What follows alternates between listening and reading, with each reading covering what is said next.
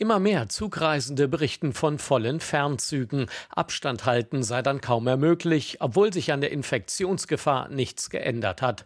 Eine Lösung könnte eine Reservierungspflicht sein, damit klar gesteuert werden kann, wie viele Menschen in einen Zug steigen. DB-Konzernsprecher Achim Staus sagte dem ARD Hauptstadtstudio, für die Deutsche Bahn sei das keine Option, weil eine Pflicht zu reservieren mit vielen Einschränkungen verbunden sei, etwa für kurz entschlossene Kunden. Es ist nun mal so bei der Bahn, dass dass auch manchmal Fahrgäste spontan kommen. Ich denke an die 50.000 Bahncard 100 Kunden. Ich denke an die vielen Kunden, die eine Monatskarte für eine bestimmte Strecke haben. Denen wollen wir das spontane Bahnfahren weiterhin ermöglichen. Denn das ist gerade der große Vorteil gegenüber dem Flugzeug.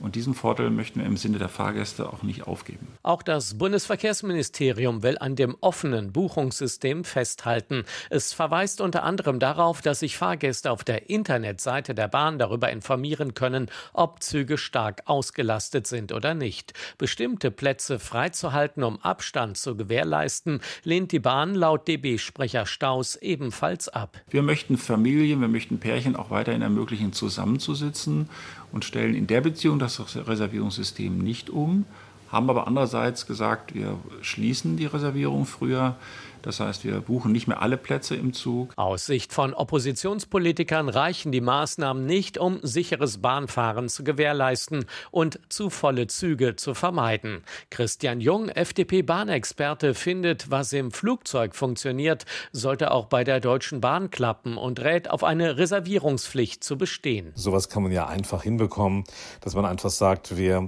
im Fernverkehr unterwegs ist, der soll sich eine Reservierung besorgen. Die kann man ja in den jetzigen Umständen sogar auch kostenlos machen dass es da keine erhöhten Kosten für die Reisenden gibt. Jung kritisiert, dass die Bahn genug Zeit hatte, um Hygienekonzepte für Züge zu entwickeln, die stark ausgelastet sind. Auch der bahnpolitische Sprecher der Grünen, Matthias Gastel, fordert das Reservierungssystem für die Zeit der Corona-Pandemie so zu ändern, dass Fahrgäste automatisch auf Abstand platziert werden. Für Risikogruppen sollten Extrawagen freigehalten werden. Dort ist dann die Abstandsregelung auch gegebenenfalls analog durchzusetzen, indem einfach jede zweite Sitzreihe gesperrt wird. Gastel und Jung verlangen auch, dass die Maskenpflicht in den Zügen konsequent durchgesetzt wird. Dafür müsse das Verkehrsministerium aber klar regeln, dass die Bundespolizei dort kontrollieren darf und Bußgelder verhängen kann.